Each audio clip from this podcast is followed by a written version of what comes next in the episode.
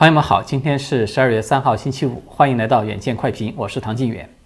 今天我们首先要讨论的话题呢，估计朋友们可能都已经看到新闻了，呃，就是 WTA 封杀了中国市场这个事件。那么这个事件呢，无疑是近些年最大胆的行动之一了，它也获得了国际社会一个极高的评价和关注度，也收获了几乎是一边倒的称赞。但是今天呢，我是想从另外的一个角度来和大家讨论这个事件，就是彭帅事件呢，它正在演变成为一场中共大外宣系统的一个重大的危机，就是风暴的中心呢，它正在转移，但是中共呢，似乎并没有意识到这一点，还在自作聪明的卖弄他早就被人一眼看穿的那些把戏，这个就使得整个国际社会呢，它出现了一种。围观看中共演猴戏的这么一种氛围。呃，好的，为了方便讨论呢，也兼顾所有的朋友嘛，我们还是先尽量简要的来介绍一下相关新闻的背景。呃，在周三的下午呢，WTA 他们是发布了这个 CEO 西蒙的一份官方声明。这份声明呢就说，虽然我们知道了彭帅现在在哪里，但是呢，他仍然重申。说 WTA 呢，从一开始就坚持的那两大诉求，并且是缺一不可的。第一个呢，就是彭帅必须要拥有不受胁迫、恐吓以及审查的安全与自由。第二呢，对彭帅的性侵犯的指控要进行全面和透明的调查。然后呢，这个西蒙他就宣布，在 WTA 董事会的全力支持下呢，他立即暂停在中国也包括香港举行的所有 WTA 的赛事。那么这份声明一出来，它首先引发的效应当然就是一大片带着惊讶的、有骨气的这种赞扬声了。呃，之所以说呃之所以说是惊讶呢，是因为多少年以来嘛，呃，在大众的印象中呢，基本上都是。看到中共今天在抵制这个，明天在抵制那个，或者是要不今天就是取消这个的合同，明天再封杀那个的声音等等。但是这一次呢，我们看到他来了一个 一百八十度的翻转，对吧？是一家大型的国际体育机构，他来抵制了中共，来取消了中共的合同，这当然就有点不寻常了。就连国内的网友呢，都在纷纷感叹说：“终于有个有良知的国际组织做出了实际行动了。”可见呢，就是墙内墙外啊，大家早都见惯了那种动口不动手的场面，这突然间来了一个敢出手的、敢动手的，立马就引起惊诧一片。那么这个 WTA 呢，它封杀中国市场的行动呢，很快是受到了大批的网球明星以及人权活动人士的力挺。在它的官方推文的下面，我们可以看到，它几乎是一边倒的赞扬和支持。各大媒体呢，也都是迅速的给予了很正面的报道。这个呢，可以说是意料之中的。而在这一波舆论的另外一方，也就是中共和国际奥委会，也是很快有了反应。但是呢，却多少有一点是意料之外的。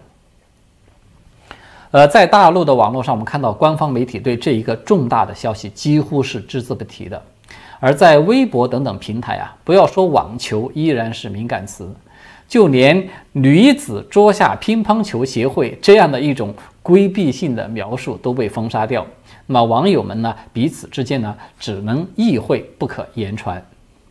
而中共官方呢，对外展现的态度呢，是相对比较低调的。像外交部的发言人汪文斌呢，他就仅仅只是简单的表示说，中方已表达立场啊，始终反对将体育政治化的行为。然后呢，这个大外宣 CGTN 呢，他们在昨天下午有报道了中国网球协会，就是英文缩写叫做 CTA 的，他们发出的一份回应。呃，这份回应呢，就声称说对 WTA 的决定呢表示愤慨和坚决反对，并且声称呢说该决定是基于虚构的资讯所做出来的，他对球员是不公的等等。那么比较搞笑的是呢，这篇报道啊，它不但只以英文的形式来播发，而且通篇啊对彭帅的名字都是只字不提的。这不恰恰是反而证实了彭帅在墙内，他依然是处于被严格封杀的状态嘛？而比较令人侧目的回应呢，它基本上是来自于中共文宣系统的一些个人，比如说胡锡进，他当然是不甘寂寞的了，他在推特上呢，居然是大言不惭地说啊，这个 WTA 呢是剥夺了彭帅的言论自由，在逼迫着彭帅对自己现状的描述必须要符合西方的需要等等。呃，其实谁都知道了，就说彭帅自从他在微博爆料以后呢，就一直是被官方严厉的封杀啊，甚至封杀到了一种社会死亡的程度。如果不是因为国际社会日益强大的这种舆论的压力啊，彭帅他恐怕连现在被露面出来配合，做出一个符合党的需要的姿态，都是不可能的，对吧？彭帅他被中共剥夺的呢，不只是言论自由了，当然也包括人身自由，而不断代替着彭帅出来发布信息的，像胡锡进本人，他可以说就是参与剥夺彭帅自由的一份子了。那么胡锡进的说法呢？它显示出来中共的外宣系统当前有一个非常突出的特征，就是啊，他们已经基本上失去了正常的说话的能力了。唯一能做的呢，他们要么是基本上一字不差的去重复官方的那些口号，要么就是理直气壮的去颠倒黑白。把中共自己正在干的事儿呢，生拉硬拽的扣到对方的头上，也不管它是否符合基本的事实与逻辑，也不管这个吃相究竟有多难看，反正是先扣过去，就算完成任务。那么与此类似的呢，是大外宣这个 CGTN 的编辑沈诗伟，大家可能对他还有印象，对吧？他在昨天早上呢，也是发出一条推文，声称啊，说从匿名的消息来源获知呢。彭帅在当天给这个西蒙又发了一封电子邮件，对这个 WTA 暂停所有中国的赛事的不公平决定表示了震惊，同时呢，还要求这个西蒙说：“你不要断章取义，不要发表任何利用他的隐私的言论。”所以这个话呢，大家可能乍一听上去觉得似乎是振振有词，对吧？但是问题就在于。如果所谓的这个彭帅邮件，他真的是有要求西蒙说你不要断章取义啊？大家想一想，那不就等于是他不打自招，承认了当初的微博爆料，他的确就是彭帅所写的吗？对吧？这个意思就是那东西啊，的确是我写的，但是呢，你们在断章取义啊，你们理解错误了。那么，配合中共这一波外宣操作的另外一个主要的角色，他依然呢还是那个国际奥委会 IOC。在昨天呢，IOC 他也马上有发表了一份声明，说与彭帅再次进行了一个视频通话。呃，那么通过这个通话呢，他们也再次的确认了彭帅当前的处境是安全无虞的，并且声称啊自己实施的是更为有效的静默外交的策略。但是呢，IOC 这一次的声明，它比上一次还要糟糕。上一次它好歹啊还有一张照片，但是这一次呢，他们没有公布这一次通话的任何的事项画面呐、照片呐，或者说是引用的原话等等。所以这个就让我们看到了一个问题：中共的外宣操作呢，它始终是坚持了一种模式，一个模式就是针对 WTA 呢，他们只是不断的去发邮件，绝对不通话，也不见面。所有的见面与通话呢，无论是现在的还是未来预约的，它都一律只针对着一个目标，就是国际奥委会 IOC。而且我们看到 IOC 啊，它也遵循了一个固定的模式，就是只发布文字信息，不公布任何的视频画面。这个无疑应该是接受了中共一方的要求，因为。中共所需要的，它不是说要靠这个通话视频的本身来驳斥国际社会的质疑，而是需要靠 IOC 它的信誉来为自己背书，去驳斥外界的质疑。如此一来呢，我们看到中共它在事实上不就把 IOC 变成了它的大外宣的一种延伸吗？表面上看起来呢，中共它似乎是得手了，但是要我看来啊。其最终的结果恐怕会适得其反的，因为大外宣的这种操作啊，它无异于是释放了一个非常清楚的信号。什么信号呢？就是我们只需要顺利的进行这个举行冬奥会就行了，其他的所有的都是无所谓的，你们爱咋咋地。那么在过去呢，中共这种利用或者说是捆绑西方某个代理人来为自己背书去进行辩解的招数呢，它是屡屡见效的。就如同 IOC 所提到的那个静默外交一样，所谓这个静默外交啊，那个意思就是国际社会呢对中共任何罪行的这些谴责啊等等，都要在私下里去进行，在公开的层面呢，大家都只是去强调合作啊、友好等等。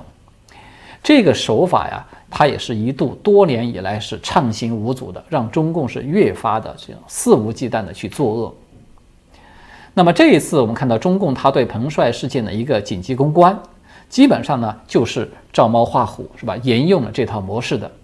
但是呢，我们看到它起的作用却是一个反效果，就是它不但没能不但没能成功的灭火呢，反而是火上浇油，连 IOC 都被搭进去，成为了口诛笔伐的对象。到现在啊，我们看到不但是 IOC，就连男子网球协会，也就是 ATP。他们虽然也有发表声明来支持了 WTA 退出中国市场的决定，但是呢，却依然被这个许多的网球明星批评说他们没有跟进叫停在中国的比赛。这个说明了什么呢？它就说明了中共长期以经济来挟持国际社会的这种外宣模式已经是整体上失效了。但是中共呢，好像完全没有意识到这一点。还在自以为得计的继续他的那个所谓的辟谣之旅，这样一来呢，我们看到他就出现了一幕很有点喜剧效果的场景，就是中共呢，他就有点像一个蹩脚的耍猴人，他每一轮的辟谣呢，都相当于是这个一次表演，他表演的很卖力啊，但是众多围观的群众却都不买账，那个什么砖头啊、口水什么的，通通都招呼过去了。然后呢，中共一看这不对劲啊，再加大力度，我们再酝酿新一轮的表演。然后呢，结果就是迎来更多的板砖和口水。我们要套用过去的一句话呢，可以说就是不是共军不努力，实在是现在的观众有点不好糊弄了。这背后的原因呢，要是说穿了也很简单，还是那四个字，就是事宜时宜。哎，朋友们可能都有看到了。这次 WTA 叫停所有的中国赛事呢，它等于是反过来封杀了中共，对吧？它的经济代价其实是不小的。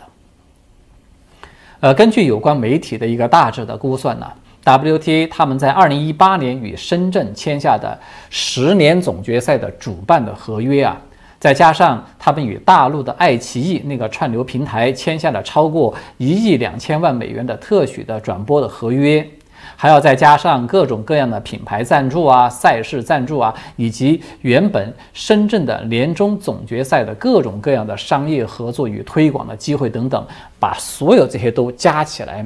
它的这个价值呢，大概可能会高达数亿美元之巨，有的它的媒体估算呢，甚至可以达到十亿美元。那么这笔损失啊，它对。相比起 NBA 或者说是英超联赛来说，只能算是一个小众项目的 WTA 来说呢，已经可以用壮士断腕来形容了。而且啊，这还没有包括像保时捷、还有德国的软件公司 SPA 等等与 WTA 是有一个长期合作关系的这种大牌公司他们的损失。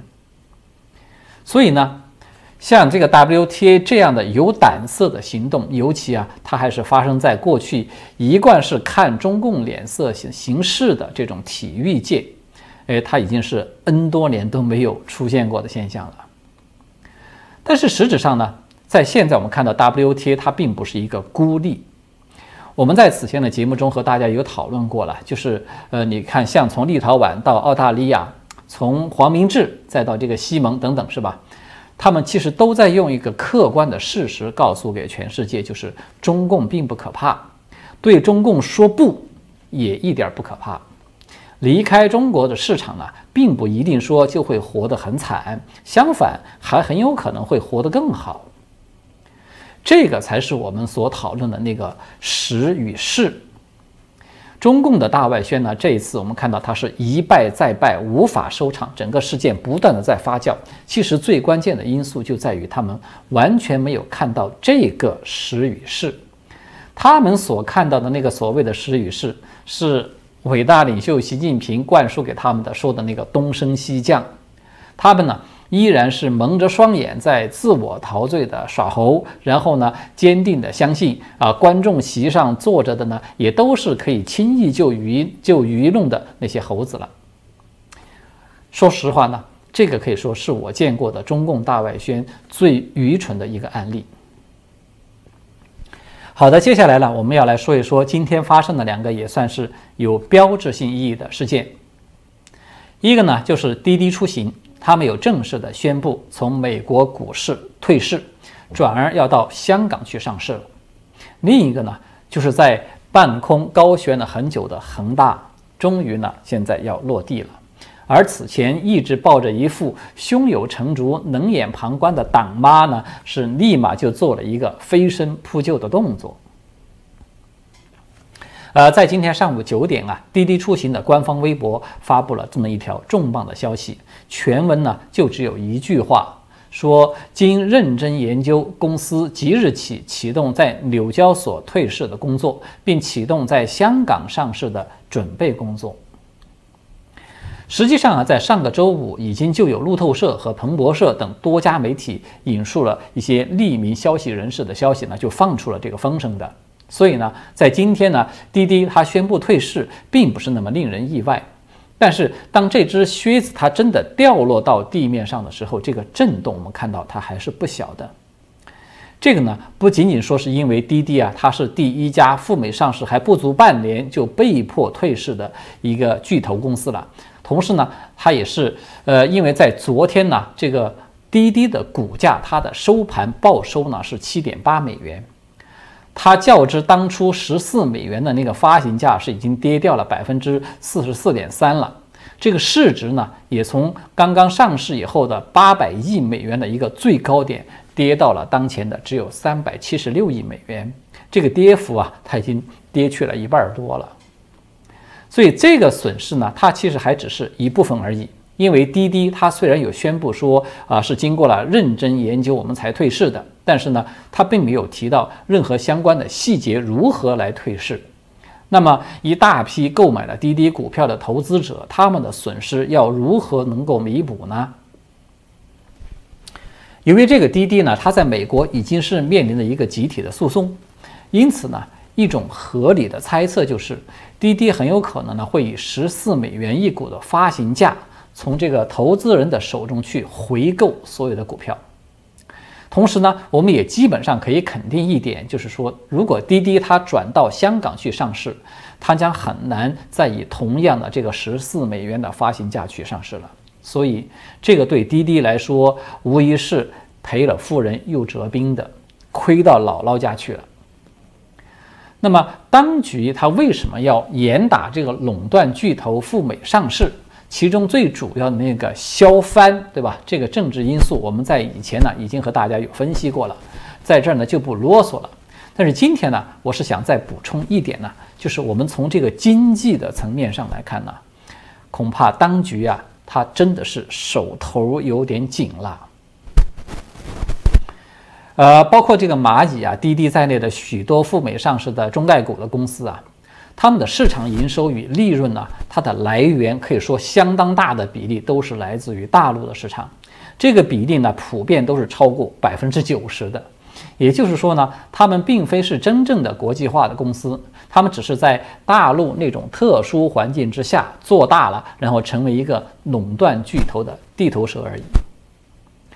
那么，在当局的眼中啊，这些公司啊，他们纷纷都到美国去上市，在经济上来说呢，它就等于是通过资本分红的机制，把从中国市场所获得的利润呢，转移到了那些境外势力的手中去了。这个对国内的财富的累积，包括那个所谓的二次分配，呃，对这个来说，它当然是很不利的。我们要是说穿了。就是它是有损当局的那个共同富裕这个大局的。那么在政治上呢，他这样做呢，其实就等于是加深了对美国资本市场的一个依赖，巩固了美国的金融霸权，还使得在未来啊，一旦说中美之间要爆发冲突的话，那么美国的手中会多了一个制裁的工具。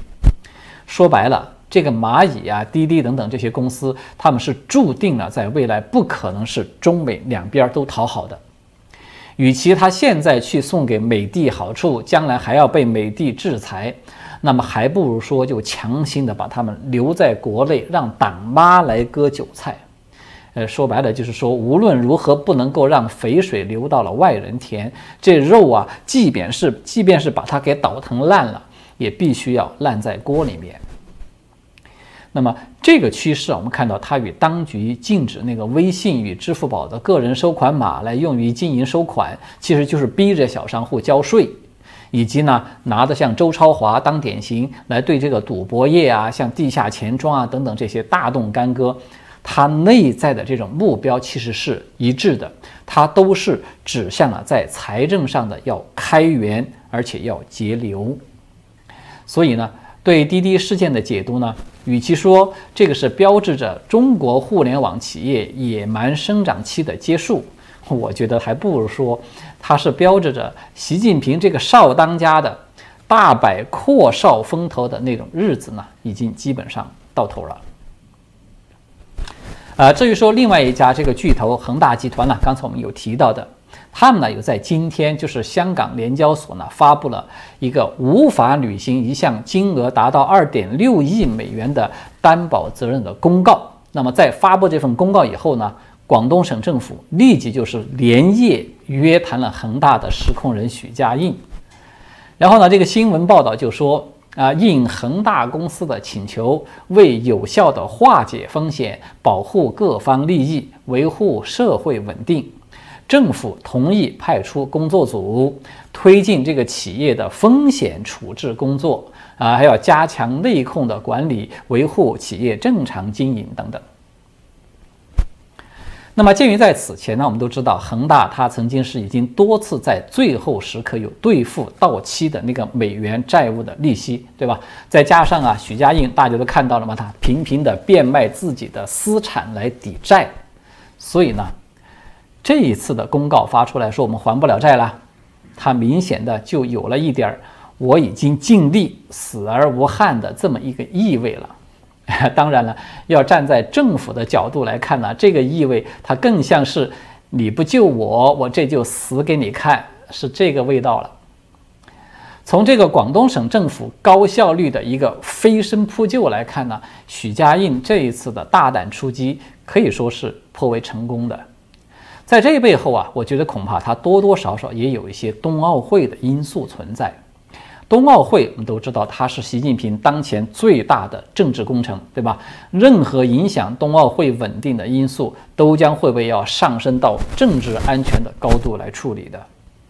广东省呢，当然不想在这个节骨眼上啊，让全世界的目光从北从北京啊一下就转移到你广东来，那个就意味着自己的仕途呢快到头了。所以从这个角度上来看啊。